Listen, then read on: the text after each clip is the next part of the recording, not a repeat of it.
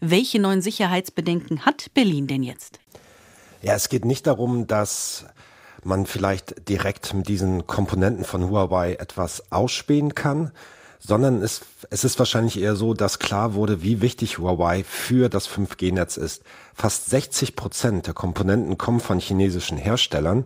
Und man hat jetzt auch mit Blick auf Russland die Angst, dass ein autoritärer Staat sagen könnte, ähm, ja, mit einmal würden wir jetzt abschalten. Also so wie Russland das Gas gedrosselt hat, könnte es sein, dass Huawei sagt, mit äh, Beziehungen zum chinesischen Staat, okay, wir würden hier jetzt ähm, die Kommunikation beeinträchtigen. Und wenn so viel ähm, im Leben bei uns mittlerweile von 5G abhängig ist, auch äh, kritische Infrastruktur, Energie, Verkehr, dann könnte das halt mit einmal massive Auswirkungen haben. Und da sieht die Bundesregierung halt die öffentliche Sicherheit und Ordnung gefährdet. Ist das Ganze denn ein Alleingang aus Berlin oder sind andere Länder da mit im Boot?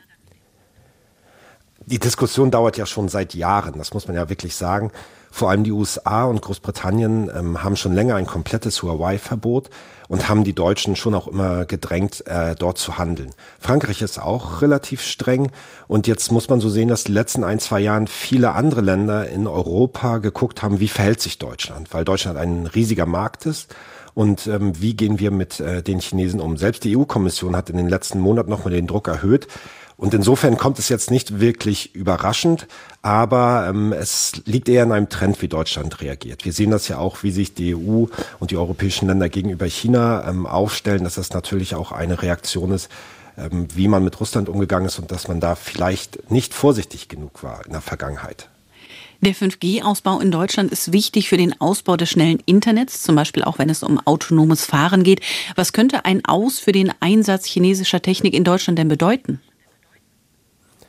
Zunächst muss man sagen, also das würde jetzt auch nicht äh, heißen, von heute auf morgen müsst ihr diese Sachen ausbauen, sondern es würde bedeuten, dass es Übergangsfristen gibt, wo tatsächlich aber diese Komponenten und auch die Komponenten, die schon verbaut sind, raus müssen. Dafür muss man Ersatz finden, ähm, zum Beispiel von europäischen Herstellern. Da kann man aber davon ausgehen, dass erstens ähm, der Ersatz ein bisschen teurer ist und dass natürlich diese Ausbauten teuer sein würden. Also intern ist die Telekom äh, von ziemlich hohen Kosten ausgegangen, allein schon von Milliardenkosten. Und dann ist natürlich die Frage nachher, ähm, wer wird das bezahlen? Die Bundesregierung geht davon aus, dass diese Kosten nicht an der Politik hängen bleiben würden, weil sich die Hersteller auch darauf hätten einstellen können. Es kann natürlich sein, dass am Ende vielleicht tatsächlich äh, Mobilfunk äh, für die Nutzer teurer wird.